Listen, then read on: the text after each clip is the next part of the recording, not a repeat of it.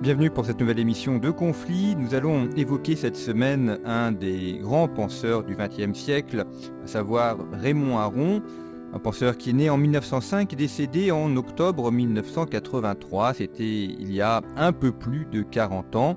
Un auteur, un philosophe, un sociologue qui a beaucoup marqué les combats intellectuels de son temps, qui a une œuvre qui lui est propre, mais qui est aussi à inscrire dans un XXe siècle tourmenté et déchiré, et les nombreux combats intellectuels qu'il a pu mener, on se souvient bien évidemment, entre autres, des joutes avec son ancien condisciple Jean-Paul Sartre. Pour euh, évoquer la figure de Raymond Aron, la pensée également de Raymond Aron, je reçois cette semaine Baptiste Gauthet. Bonjour. Bonjour. Vous êtes euh, doctorant en philosophie politique et vous avez euh, contribué à un, ouvrage, un ouvrage collectif euh, qui s'intitule Raymond Aron, l'actualité de sa pensée 40 ans après sa mort, qui, euh, qui a été réalisé euh, par Génération Libre, qui est un think tank qui travaille sur notamment les sujets de, la liberté au sens large. un ouvrage où l'on a plusieurs contributions, des entretiens également, donc ça fait un, un beau panel. Ouvrage que l'on peut trouver en version numérique sur le site de Génération Libre, c'est ça? C'est ça. Voilà, donc nos auditeurs peuvent le télécharger librement accéder à des contributions euh, extrêmement euh, variées pour comprendre la, multiplicité de la facette de Raymond Aron. Et puis nous allons essayer au cours de cette émission euh, d'entrer dans la pensée aronienne. Il y a un, élément qui est, parmi les nombreux éléments intéressants chez Raymond Aron, le fait que ce soit un auteur un petit peu touche à tout. On le, définit généralement comme un sociologue, mais il a aussi beaucoup écrit sur les relations internationales. Il a écrit sur la philosophie politique. donc il n'est pas que sociologue. Non, c'est un auteur un peu touche à tout. Il a fait de la philosophie, de la philosophie de l'histoire, de l'histoire, de la sociologie, évidemment aussi des relations internationales. C'est un auteur qui s'est intéressé aussi de près aux questions économiques, euh, ce qui était assez rare euh, à l'époque pour euh, les intellectuels qui s'intéressaient plutôt à des questions philosophiques ou de ce qu'on appelle aujourd'hui des sciences sociales pourquoi est-ce que Aaron s'est intéressé à un panel de sujets aussi, aussi large? Euh, mon, idée, mais c'est celle aussi de Nicolas Bavrez euh, qui, a, écrit une biographie bien, bien connue, c'est que Aaron, très jeune, était, presque obsédé par la question de regarder le monde par le fait de regarder le monde avec une forme de réalisme, euh, regarder le monde tel qu'il est plutôt que tel qu'on voudrait qu'il soit. Et donc Caron considérait qu'il ne pouvait pas comprendre euh, le monde qui l'entourait sans s'intéresser à l'économie, sans s'intéresser aux relations internationales.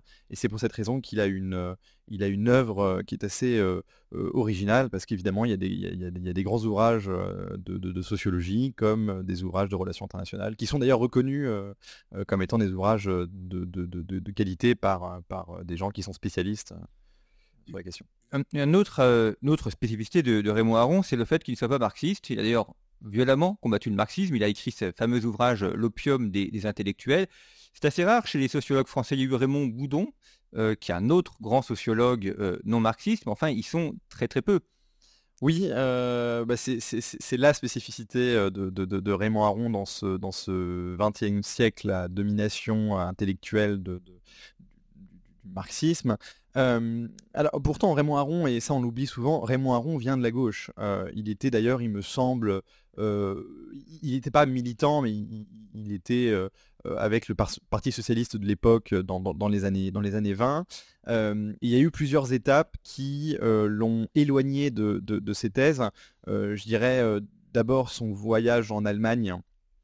au, début des années, au début des années 30 où il a, assisté à la montée du, national-socialisme, euh, sa découverte de l'économie, euh, c'est-à-dire que, il par exemple, il va être soutien du Front populaire au début, puis ensuite il va se rendre compte en étudiant un peu la question que les réformes économiques du, soutien populaire, du, Front populaire ne, ne marchent pas, et donc il va y avoir plusieurs étapes euh, qui vont petit à petit l'éloigner du socialisme pour le faire adhérer à une forme de, libéralisme politique. Alors ça sera jamais à Hayek sur les questions économiques, hein, c'est pas un, fondamentaliste du marché, ça c'est une, évidence. Mais enfin, c'est un, un, moi je dirais un, espèce de social-démocrate à tendance libérale. on a longtemps considéré que c'était un homme de droite parce qu'il a écrit au Figaro pendant des années. Euh, mais euh, c'est quelqu'un, moi je le considère comme euh, quelqu'un qui vient de la, gauche libérale. mais effectivement, il, y a eu un, ce, grand débat avec, avec son, ami de Normal Sup, Jean-Paul Sartre. et il a été tout au long de sa vie un petit peu mis de côté de la, vie académique et intellectuelle en raison de ses prises de position où il critiquait l'URSS.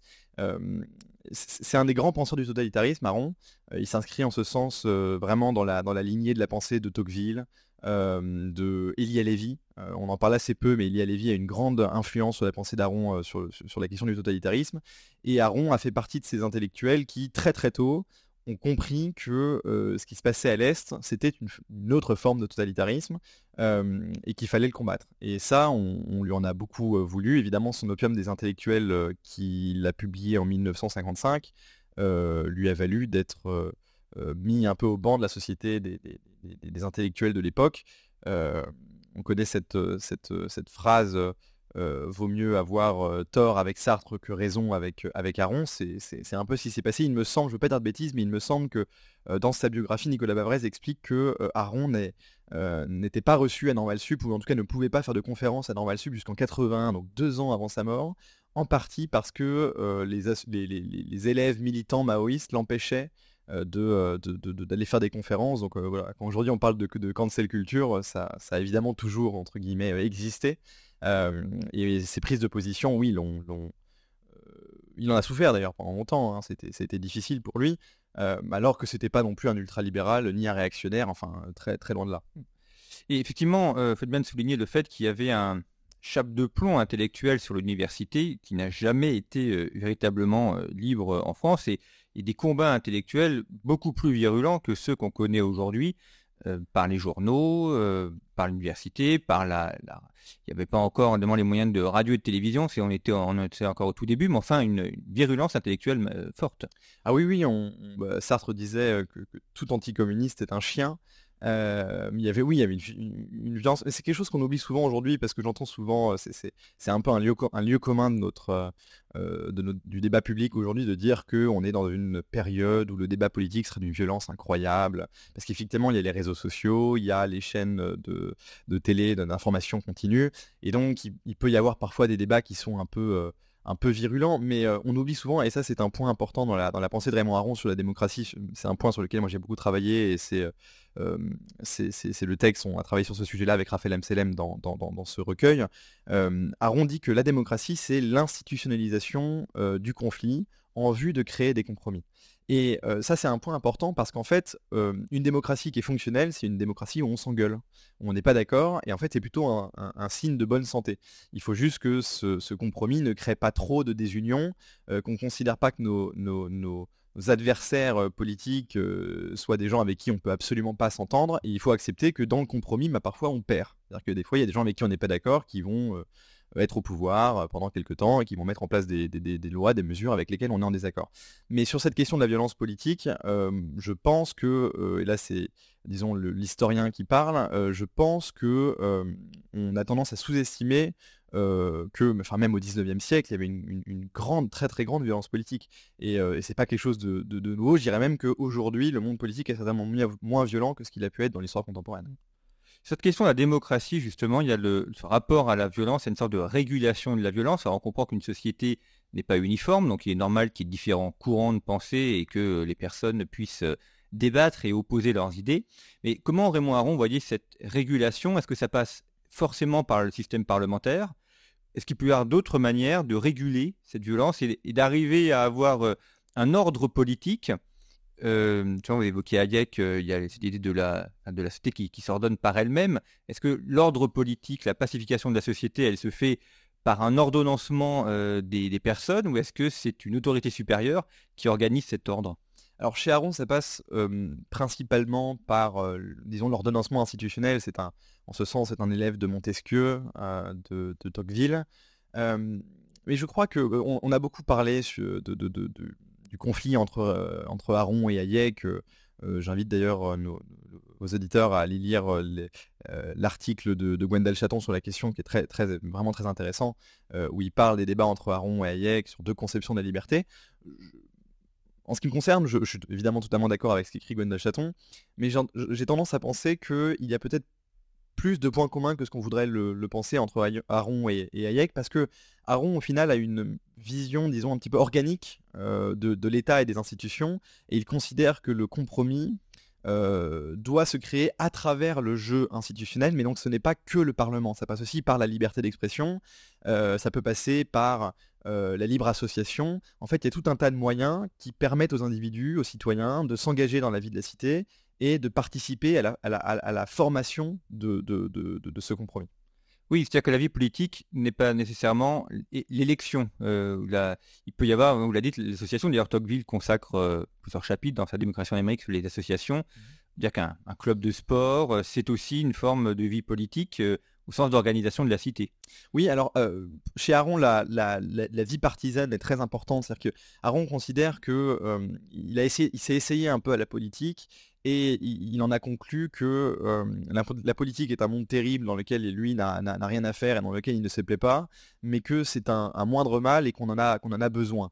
ce qu'Aaron sous-entend par là, c'est que l'élection et la vie partisane et la vie militante est une nécessité, parce qu'il croit fondamentalement dans le multipartisme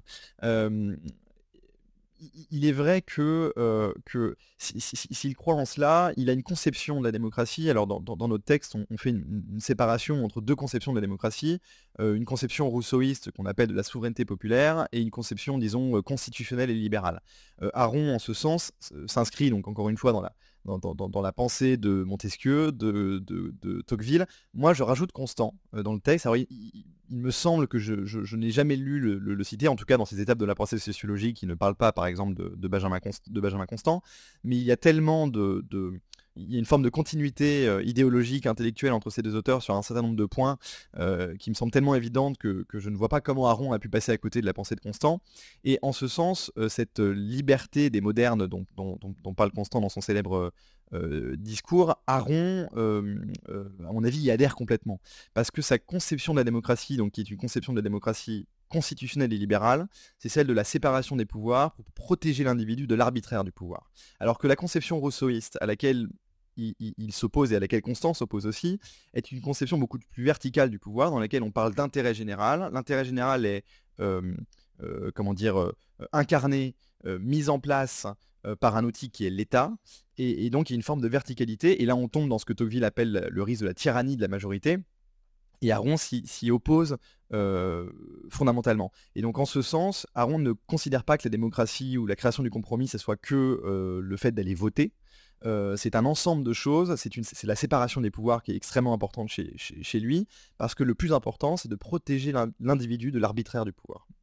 Petite page de publicité interne, on a évoqué Benjamin Constant et Frédéric Hayek. vous pouvez retrouver dans les archives des podcasts une émission avec Damien Tellier sur Benjamin Constant et deux émissions avec Philippe Nemo, qui est le grand spécialiste français de Friedrich Hayek. On avait consacré il y a deux ans maintenant euh, une série d'été aux, penseurs de la philosophie politique. Donc tout ça, ce sont dans les, archives podcast de conflit, émission euh, encore pleinement euh, d'actualité. Un autre sujet par rapport à la, démocratie, c'est la question de la, démagogie. on peut avoir l'impression que quand on lit Aron ou d'autres, finalement, ils ont une vision de la démocratie qui est un peu pure et parfaite. Euh, or, le, peuple, les, gens qui votent, les, personnes, euh, on peut leur mentir, on peut les tromper, euh, on peut leur faire de, fausses promesses. Citer le Front populaire, on va promettre qu'on va baisser le temps de travail et puis en même temps on va augmenter les salaires, ce qui économiquement impossible. mais le citoyen qui vote a une part de responsabilité. Il peut être trompé à son insu ou se laisser tromper parce que c'est peut-être plus agréable aussi. Oui, alors il, il y a une dimension normative dans, les écrits d'Aaron sur la question de la démocratie, parce qu'on sent qu'il est quand même euh, favorable au type de démocratie que je viens d'évoquer. en revanche, il faut bien comprendre chez Aaron une chose, c'est qu'il est majoritairement descriptif. C'est-à-dire que lui, c'est un, penseur de, l'histoire et il essaie de comprendre euh, l'histoire de, la pensée l'histoire de la démocratie sur un, temps assez long. il essaie de comprendre le développement historique euh, de la démocratie euh, depuis, euh, disons, la Révolution, vraiment dans la lignée de ce de, ce qu'a pu faire Alexis de Tocqueville. sur la question de la démagogie, je, ne dirais pas qu'Aaron a une pensée un peu pure et parfaite de la démocratie. Je dirais même que c'est l'inverse. Aaron, d'ailleurs, dans, dans certains de ses ouvrages, critique cette vision-là de la démocratie en disant que la démocratie est une réalité humaine et que donc, par définition, elle est imparfaite. Et en ce sens, on peut dire qu'il rejoint, il rejoint Churchill lorsqu'il dit que c'est le, pire système de tous, à l'exception de, tous les autres. Aaron ne considère pas que la démocratie soit, soit parfaite, et d'ailleurs, Aaron considère qu'il y a dans la démocratie un certain nombre de contradictions qui font que la démocratie peut dériver vers quelque chose de, qui, n'est pas souhaitable. Euh, je parlais tout à l'heure de la tyrannie de la majorité. Euh, Aaron considère que c'est un, un vrai souci. Il pense qu'il y a une contradiction entre euh, l'institutionnalisation du compromis et le fait que pour qu'une démocratie soit fonctionnelle, il faut qu'il y ait quand même un, minimum d'union nationale. Il pense qu'il y a une contradiction entre le productivisme naissant de l'époque et les velléités de, contrôle et les velléités prométhéennes euh, qui vont naître à cette époque-là d'ingénierie sociale et la démocratie qui en fait par définition est un régime lent euh, qui, ne, permet pas aux ingénieurs sociaux de pouvoir mettre en place euh, des choses qui soient très efficaces parce que ben, il y, a, des contre-pouvoirs etc etc donc il y a tout un tas de, contradictions qu'Aron met en avant et donc je pense qu'il a une vision de la démocratie qui n'est pas aussi unique, qui n'est pas uniquement institutionnelle, mais qui est aussi sociologique. Et là encore, on retrouve l'influence chez lui qui est très forte d'Alexis de Tocqueville, qui dit au fond que, ou même de Montesquieu, qui disent tous deux que au fond la démocratie c'est aussi une euh, un état d'esprit. Et que euh, pour qu'une démocratie soit fonctionnelle, il faut que euh, les citoyens qui la composent soient en ce sens, d'une certaine manière, responsables. Et peut-être on en parlera, mais on estime avec Raphaël Amselem qu'on vit aujourd'hui une, crise de la démocratie française, et que cette crise de la démocratie française, en fait, en lisant Tocqueville, en lisant Aron, on est capable d'en comprendre les, les, les, sources et, et, de comprendre pourquoi est-ce qu'aujourd'hui on a cette crise, en partie parce que je pense qu'il y a un, délitement de l'esprit démocratique euh, pour plein de raisons sur lesquelles on pourra peut-être euh, revenir. Ce délitement, est-ce que c'est pas aussi une question de, l'éducation? Parce que euh, voter, c'est choisir. Enfin, une élection, c'est élire, donc c'est choisir. Pour choisir, il faut avoir les, moyens intellectuels de, choisir. Bien que il y a ces débats dans les années 1830 on reprochait à François Guizot d'être opposé à l'abaissement du sens, mais l'idée de François Guizot, c'était de dire hein, il, faut, il, faut il faut lever la société pour que la société puisse accéder à la capacité de voter, plutôt que de baisser la capacité de voter pour atteindre la société. Donc, c'est-à-dire que François Guizot avait mené de nombreuses lois en faveur de la liberté scolaire et avait contribué à ce que des, écoles se créent partout en France. Donc, il y a, y a un enjeu peut-être premier, peut-être parce que je suis professeur que je dis ça, mais en tout cas, l'idée de la, de la formation et de l'instruction. Euh, je suis tout à fait d'accord. Euh, je pense que l'éducation est un enjeu euh, primordial, mais c'est, j'allais dire, c'est un peu une lapalissade de dire ça dans le sens où en fait, je crois qu'on est tous d'accord sur l'ensemble de l'échiquier politique. Je vois personne dire que l'éducation n'est pas pas importante. Je, pense même que d'ailleurs, il y a aujourd'hui des enjeux. Alors ça, c'est un peu peut-être une marotte personnelle, mais je pense que moi, moi, je fais un peu d'épistémologie et je suis toujours marqué par les la mauvaise qualité des débats qu'on puisse avoir. Alors, par exemple, en économie, euh, le niveau de, des Français en économie est tout à fait euh, euh, catastrophique, mais aussi d'un point de vue de, la science, avec les Français ne savent pas comment on produit de la connaissance scientifique. Et souvent, je dis que ce qui s'est passé, par, exemple, tous les débats qu'on a eu au moment du, du, du Covid, aurait peut-être pu être évité si on avait eu, je ne sais pas, au lycée, euh, des cours, euh, juste un cours de comment est-ce que, qu'est-ce qu'une méta-étude, euh, qu'est-ce, que, enfin, qu'est-ce qu'une méta-analyse, comment est-ce qu'on produit de la connaissance scientifique. Pourquoi je dis ça? Parce qu'en fait, effectivement, je pense qu'il est important que les citoyens, surtout aujourd'hui, avec les réseaux sociaux, avec tous les biais cognitifs qui peuvent être qui, peuvent jouer dans la manière dont on va recevoir l'information et dont on va analyser l'information, il faut que les citoyens aient la capacité, euh, dans cette euh, ère informationnelle où on reçoit constamment, constamment, constamment des informations, de pouvoir la traiter, de pouvoir euh, faire la différence relativement rapidement entre un travail sérieux, scientifique et un travail qui ne l'est pas. Et aujourd'hui, je pense qu'il y a un déficit sur ces questions. Après, je serais peut-être pas trop pessimiste non plus parce que je pense que les gens, enfin, je pense que notre système éducatif il y a évidemment beaucoup de problèmes et beaucoup de défauts, mais je ne crois pas que sur un, sur un temps long, je ne crois pas que les gens soient aujourd'hui euh, fondamentalement euh, euh, moins éduqués que ce qu'ils l'étaient à une, à, une époque. mais en tout cas, évidemment, la question de, de, l'éducation est un, est un enjeu primordial. Mais je crois que sur la démocratie aujourd'hui, on n'est pas tant face à un problème de déficit d'éducation qui ferait que les gens votent mal ou autre, euh, et de toute façon, moi, je, pense que la, question ne se pose pas parce que j'ai lu Locke, j'ai lu, euh, j'ai lu Hobbes sur la question du contrat social. Je considère que on ne peut pas enfin, parce qu'il y a des gens qui disent qu'il faudrait par exemple mettre en place un, système, je sais pas, de permis de voter. Euh, bon, pour moi, ce n'est pas, en tant que libéral, ça ne, fonctionne pas pour une raison très simple, c'est que si on n'a pas le droit de voter et que si, donc on ne participe pas à l'élaboration de la loi, je ne vois pas en quoi euh, l'individu, on devrait imposer à cet individu qui n'a pas participé à l'élaboration de la loi de respecter ces dites lois. pour moi, il y a un problème. Donc, même si quelqu'un est complètement sous-éduqué et vote très très mal, il on n'a pas d'autre choix que de lui laisser le droit de vote et lui laisser le droit de participer à l'élaboration de la loi pour qu'il puisse ensuite être légitime de lui imposer cette, même loi. mais en revanche, je pense qu'il y a un déficit aujourd'hui de responsabilité euh, individuelle et, ça c'est un point important euh, et qu'on essaie de, qu'on évoque dans notre texte avec Raphaël. Euh, c'est que la démocratie il y, a deux, aspirations qui sont contradictoires dans la démocratie. Il y a à la fois une, aspiration pour la liberté individuelle, et donc pour une forme d'individualisme, et à la fois une aspiration égalitaire. Euh, Tocqueville déjà en parle, Aron euh, également, et aujourd'hui on le voit, il y a une extension de l'aspiration égalitaire avec les questions de la gauche identitaire, du wokisme, etc. On voit bien qu'il y, a une extension des aspirations égalitaires et des demandes égalitaires, on veut de plus en plus d'égalité, mais en même temps, les gens n'ont jamais été aussi individualistes. Et en tant que libéral, ce mot pour moi est important parce que euh, j'ai une conception de l'individualisme. Euh, vous parliez de, de, de, de Guizot à l'instant, j'ai une conception d'individualisme qui est une conception euh, disons, exigeante, parce qu'elle s'accompagne de la responsabilité individuelle. Aujourd'hui, on a un délitement complet de la responsabilité individuelle, en partie, euh, c'est en partie le produit, euh, évidemment, de, l'État-providence, qui, contribue à déresponsabiliser l'individu, et quand on déresponsabilise l'individu, mais qu'en même temps on lui dit l'individu est roi, on ne touche pas l'individu, ce avec quoi je suis d'accord en tant que libéral, eh bien, ça, crée une forme de contradiction, et on l'a vu au moment des retraites, par exemple, pour prendre un exemple très très concret. au moment des retraites, les gens ne voulaient pas qu'on augmente l'âge euh, auquel on va à la retraite, ils veulent pas qu'on touche au système par répartition, euh, pour passer par exemple à une forme de système par capitalisation. ils ne veulent pas qu'on augmente les cotisations, c'est-à-dire que les actifs ne veulent, pas, payer plus, et moi je les comprends, en tant que libéral encore une fois.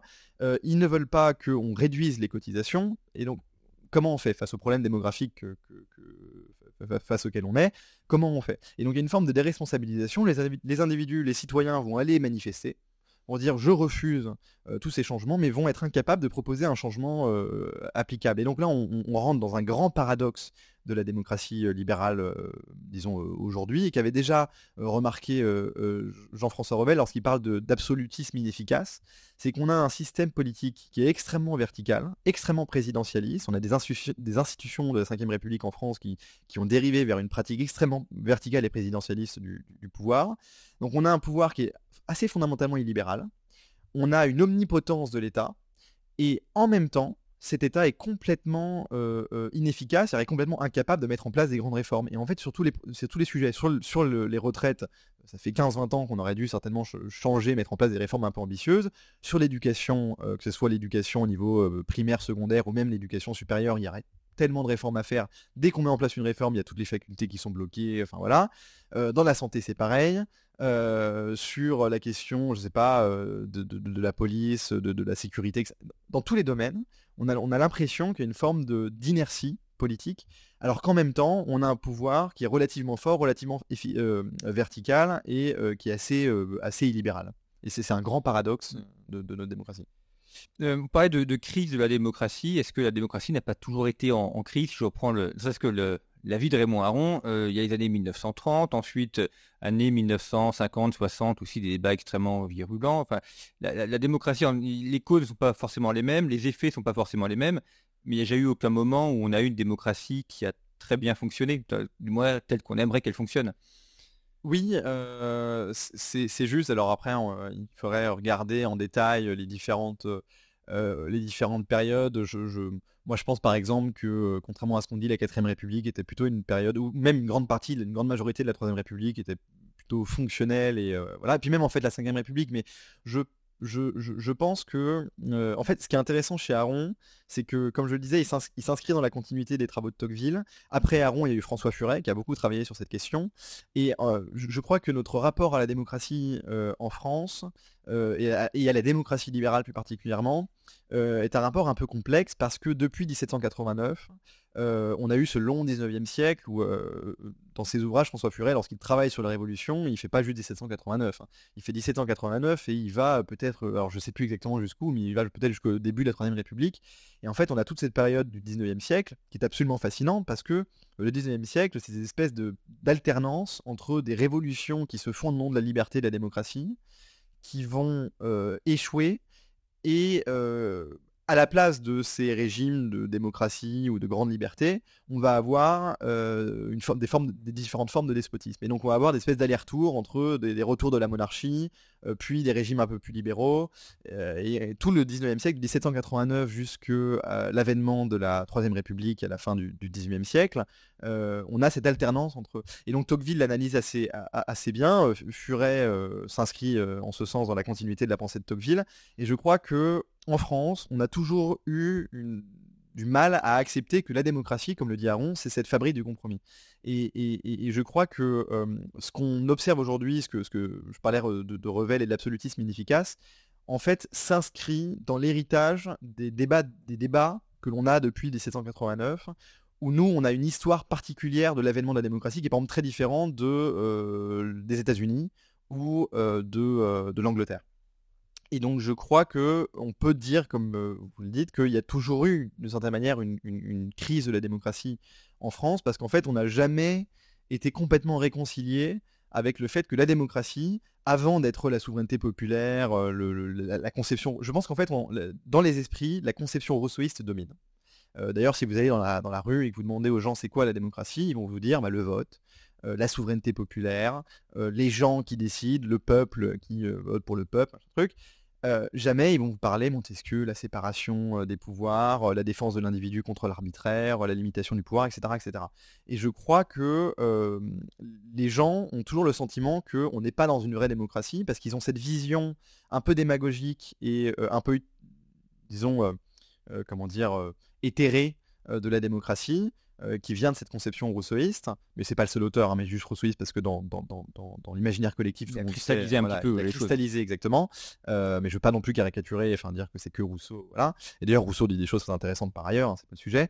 Euh, alors qu'en fait, on vit dans une démocratie qui est plutôt une démocratie de, type libéral constitutionnel, alors comme je le disais, imparfaite en, raison de, la pratique du pouvoir, de, euh, de, l'hyper-présidentialisme, etc.. Mais on, est quand même dans un système libéral constitutionnel, et donc les gens ne comprennent pas, il y a une forme de... Je crois que les gens sont, insatisfaits du régime démocratique parce que tout le monde se sent lésé. Moi, je dis souvent, euh, une démocratie qui fonctionne, c'est une démocratie dans laquelle tout le monde se sent un peu lésé, parce que ça veut dire qu'il y a du compromis. Si quelqu'un est complètement satisfait de tout ce qui est mis en place, ça veut dire qu'il y a une tyrannie. Parce que c'est lui qui est au pouvoir. Et, ce qui est d'ailleurs intéressant, c'est que les gens sont tous insatisfaits. Par exemple, on va voir un écolo. L'écolo va, nous dire oui, c'est scandaleux. on n'a jamais eu de gens vraiment écolos qui s'intéressaient vraiment à l'environnement au pouvoir. Et il faudrait mettre en place des vraies mesures, machin truc. Donc, s'il est au pouvoir, ça ne le dérange absolument pas d'avoir tous les pouvoirs et puis de mettre un peu de côté les contre-pouvoirs. Si on va voir quelqu'un, je euh, je sais pas, euh, de droite ou d'extrême droite, il va vous dire la même chose, mais sur la question, par exemple, de la sécurité, de l'immigration, dire oui, euh, ça fait 50 ans qu'on dit la même chose, il faut enfin qu'on agisse, machin truc. Mais si on met leurs adversaires politiques au pouvoir, là, ça va être les premiers à dire, ah bah non, ça, attention, démocratie, parlement, contre-pouvoir, il faut limiter les pouvoirs. Et donc, je crois que comme on pourra jamais se mettre d'accord, eh ben, on, ne peut pas faire mieux que d'avoir le système dans lequel on est, qui est imparfait, mais qui est un système dans lequel chacun peut participer à l'élaboration de, de, ce compromis, mais c'est profondément, euh, euh, c'est quelque chose qui est profondément insatisfaisant euh, pour l'esprit humain, qui est bien quand les choses sont parfaites, sont, vont, dans, son sens. Vous évoquez tout à l'heure la, construction de la pensée scientifique. quelle est la, méthode de Raymond Aron en, sociologie, s'il y en a une d'ailleurs, mais comment est-ce qu'il comment est-ce qu'il élabore ses réflexions, comment est-ce qu'il écrit ses livres? On sait qu'un historien va travailler sur des sources, par mmh exemple, c'est le, le, fondement du travail de l'historien, mais Raymond Aron, quelle est la, méthode qu'il a pu développer? Euh, C'est une bonne question. Euh, Aron n'est pas, historien, euh, n'est pas sociologue au sens, vous avez évoqué tout à l'heure Raymond Boudon. Raymond Boudon est un, est un vrai sociologue parce qu'il fait, vraiment des de, un travail de, sociologie.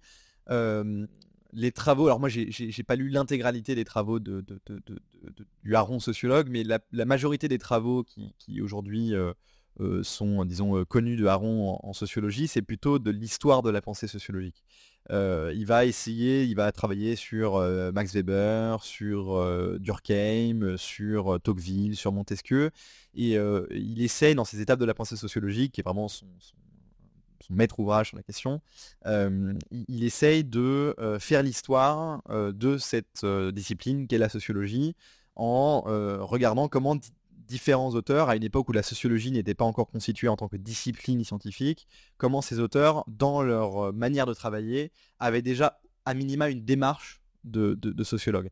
Et Aron s'inscrit plutôt en, passeur, il essaye de, travailler sur ces auteurs, et donc il fait plus de l'histoire de la pensée une histoire des idées, euh, une histoire de la pensée scientifique, on va dire, plus qu'un vrai travail de sociologue au sens où on l'entend aujourd'hui. C'est-à-dire que je n'ai pas de souvenir de, Daron qui fait euh, des travaux, euh, euh, je sais pas, où il fait des sondages, où il fait du quantitatif, ou c'est pas comme ça qu'il qui, qui, travaille.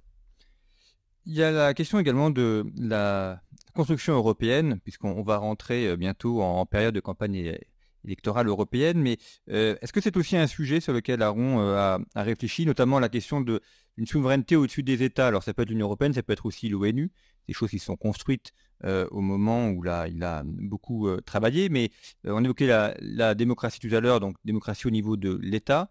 comment est-ce qu'on peut penser une démocratie supra-étatique ou supranationale, que ce soit avec l'Union européenne ou avec des organismes internationaux? Alors, sur, sur ce point, je vais, peut-être vous décevoir parce que j'ai assez peu travaillé ces aspects de la pensée d'Aaron. Il me semble que sur la question européenne, Aaron était plutôt, plutôt pro, plutôt pro-européen. Je prends pas trop de risques en, disant ça. après, quelle était sa position exacte sur est-ce qu'il faut une Europe fédérale ou non? Je dirais quand même que Aaron était un réaliste. Et Aaron s'inscrivait, et d'ailleurs les, travaux de, Dominique Schnapper, qui, est sa fille, qui est une grande sociologue, elle travaille sur la question de la démocratie de l'État-nation. Il me semble qu'Aaron considérait quand même que l'État-nation était quelque chose dont on ne pouvait pas se, séparer, et je ne pense pas que Aaron aurait pensé possible, en tout cas à l'époque où il écrivait, qu'on puisse mettre en place un, état, des États-Unis d'Europe euh, comme, euh, comme, euh, comme certains voulaient, le faire. je pense qu'Aaron était plutôt réaliste et à mon avis était plutôt pro-européen, mais je ne pense pas qu'il militait en faveur d'une construction européenne fédéraliste ou d'une démocratie européenne. Ensuite, qu'est-ce qu'il penserait de l'évolution de l'Europe depuis sa mort en 1983 Ça, c'est toujours difficile de faire parler, de faire parler les, de faire parler les morts. Certainement, il, évoquerait certainement que les institutions européennes aujourd'hui sont imparfaites et qu'il y aurait des choses à changer. Après, je pense pas qu'il ne serait pas anti-européen, ça j'en suis à peu près convaincu. un autre aspect de la, vie de, Raymond Aron, on l'a un peu évoqué tout à l'heure, c'est le fait qu'il a, il a longtemps été chroniqueur au, Figaro. Donc avec l'idée aussi de, quitter le, le Cénacle universitaire pour s'exprimer à, un plus grand nombre et puis un, un lectorat euh, peut-être pas très au fait évidemment des débats euh, strictement euh, universitaires, d'arriver aussi à expliquer simplement des choses un peu plus compliquées. D'ailleurs, il y avait eu, je ne sais plus de qui est cette formule, mais on disait que Raymond Aron était professeur au Figaro et, et, que c'était un peu sa, tribune professorale. Est-ce que ça contribue aussi dans sa recherche de la démocratie à, on va dire, à, populariser ou à, vulgariser ces grandes idées oui, alors on parle souvent du spectateur engagé. Euh, pour, euh, pour Raymond Aron. Moi, j'aime beaucoup cette, euh, cette, cette, expression parce que Aron avait, avait une double casquette. il avait à la fois une casquette académique, universitaire, avec des travaux très, très sérieux, et à la fois une casquette de journalisme, d'homme engagé dans la cité. Et on a souvent tendance à opposer les deux parce qu'on considère que euh, lorsqu'il a lorsqu'on a la casquette universitaire, on doit être euh, euh, le plus objectif possible, le plus neutre possible. Et puis lorsqu'on est engagé dans la cité, par définition, on est, enfin, on est, on est, on est militant et donc on n'est pas objectif et c'est la subjectivité qui parle. Aaron considérait que les deux pouvaient être liés. Et il dit souvent, lorsqu'il écrivait ses articles au Figaro, qu'il essayait toujours d'être honnête, c'est-à-dire d'avoir une démarche académique qui est de dire je prends une situation, j'essaie de la, de la décrire de la manière la plus fidèle possible, j'essaie d'être fidèle au réel, donc je vais présenter les différents points de vue, je vais présenter quelles sont les différentes possibilités, et puis ensuite à la fin de mon article, il, se disait je vais me forcer à quand même prendre une position. Ça ne veut pas dire que j'ai raison, ça ne veut pas dire que ma prise de position est la vérité absolue, c'est juste qu'il faut que mon lecteur puisse à la fin de mon article quand même comprendre à peu près où je me situe et qu'il ait une conclusion à peu près, euh, à peu près claire. Et je, pense que c'est une, stratégie. Moi, je, travaille là aujourd'hui dans, le polydé de l'Express. Donc je fais du journalisme aussi et c'est quelque chose qui moi m'influence beaucoup parce que quand j'écris mes articles, j'essaie à la fois d'avoir cette, cette démarche d'honnêteté intellectuelle, de, de, de restituer les choses telles qu'elles sont, euh, d'écouter les différents points de vue, de les restituer avec le plus d'honnêteté intellectuelle possible, puis ensuite, à la fin, de pouvoir avoir une conclusion. Euh, et Aaron euh, considérait que c'était important que dans la sphère journalistique et dans les débats qui touchent le grand public, on puisse, en tant qu'intellectuel, qu'on puisse parler, et moi c'est un de mes combats aussi aujourd'hui, c'est de, de donner un peu plus la parole aux, universitaires qui sont un peu dans un monde fermé, ils font des colloques, ils parlent un peu entre eux, alors qu'en fait, c'est eux qui, sur un certain nombre de sujets, sont les plus compétents pour. Euh, et donc, je pense qu'il faut réussir à les sortir de leurs, universités, de, de leurs amphithéâtres, pour les, amener dans la, vie de la cité.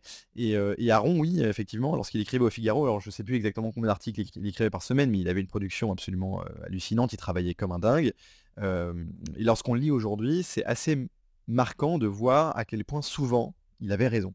Euh, avant tout le monde. Euh, moi, je trouve que son analyse, par exemple, de mai 68 est tout à fait, euh, à l'époque, c'est un, des seuls à avoir une analyse aussi, aussi juste, aussi claire, aussi nette de ce qui se passe en mai 68. alors que par ailleurs, lui-même dit qu'en mai 68, il se laisse aller à un certain nombre de passions. et donc, lorsqu'il parle de spectateur engagé, c'est qu'il essaie à la fois d'avoir cette, cette, casquette de spectateur, j'observe le monde tel qu'il est et non tel que je voudrais qu'il soit. Et cette observation du monde tel qu'il est me permet ensuite, lorsqu'on passe du côté normatif, lorsque je rentre dans la cité, lorsque je deviens engagé, d'avoir un avis qui est un peu plus informé, un peu plus éclairé, et donc peut-être d'un peu meilleure qualité que si j'étais juste quelqu'un d'engagé. La, neutralité n'est peut-être pas aussi une forme d'illusion, ne serait-ce que par les sujets qu'on choisit de, traiter. si on est sociologue, c'est parce qu'on aime la sociologie, donc forcément une part de subjectivité. Si on est euh, géographe, qu'on préfère la géographie, donc il y a il n'y a pas de neutralité. On va dire qu'on va peut-être la, tempérer ou la, modérer, mais forcément, on, traite de sujets qui nous plaît et, qui, pour lequel on a une subjectivité marquée. Oui, euh, je, crois qu'Aaron est un, élève de Max Weber sur cette question. et, moi aussi, d'ailleurs, je, pense que la, neutralité axiologique dont parle Weber, en tout cas, je pense dans toutes les sciences en réalité, mais même en sciences sociales, euh, et d'ailleurs, c'est un point sur lequel je pourrais être d'accord avec tous les post-structuralistes qui disent tout savoir est situé ou autre. Euh, enfin, oui, évidemment, euh, moi-même, lorsque je, travaille sur un, lorsque je me pose une question d'ordre académique, j'ai un objet que j'étudie, mais la manière dont je vais l'étudier, il y a un angle particulier. Donc en sens social, la neutralité axiologique, elle n'est pas, euh, elle jamais accomplie. En revanche, il ne faut pas être relativiste. Euh, la neutralité axiologique, c'est un idéal, et il faut tout faire pour se rapprocher de cet idéal. Et je pense quand même qu'il y a une différence entre ceux qui font en sorte de se rapprocher de cet idéal. Je crois qu'Aaron était profondément mu par cette volonté, par, cette volonté de, d'être le plus neutre possible, enfin pas neutre au sens mou, mais d'être le plus objectif possible dans ses travaux, tout en ayant conscience qu'il ne l'était jamais réellement parce qu'il était un produit de son histoire, qu'il c'est un homme avec des biais. et puis bon, il y, a ce qu'on sait, ce qu'on sait pas, c'est-à-dire que ce qu'on sait pas a autant d'influence que ce qu'on sait dans la manière dont on traite un sujet. Donc par définition, on n'est jamais complètement objectif. Mais ce qui est beau avec la science, c'est qu'il y a une pluralité de point de vue et que l'intérêt de, la production scientifique, c'est pas qu'il y a un mec qui, est scientifique et qui a un doctorat et on dit lui c'est un sachant et donc tout ce qu'il dit c'est la vérité, c'est que ce qu'il dit a été vérifié par ses pairs, qui eux ont euh, peut-être un autre euh, euh, parcours intellectuel, ont des idées différentes, ont une manière différente d'aborder le même objet d'étude. Et donc c'est la confrontation de ces différentes manières d'aborder un même objet d'étude qui crée une forme de ce qu'on appelle aujourd'hui le consensus scientifique. Mais Aaron n'était absolument, en tout cas pour revenir à Aaron, il n'était pas euh, naïf, il ne pensait pas qu'il pouvait être objectif, et d'ailleurs lui-même ne dirait jamais qu'il était objectif. Euh, il dirait même qu'il ne l'était pas du tout d'ailleurs, euh, alors qu'en fait il était plus que ce qu'il lui-même disait en réalité. Merci beaucoup Baptiste Gauthier d'être venu au micro de conflit pour évoquer Raymond Aron. Donc l'ouvrage que vous avez co-réalisé avec Raphaël Amsalen, Raymond Aron, l'actualité de sa pensée 40 ans après sa mort, qui regroupe de nombreuses contributions, ouvrage qui peut être retrouvé sur le site de Génération Libre pour ceux qui voudraient approfondir la pensée de Raymond Aron. Merci beaucoup pour votre fidélité. À très bientôt.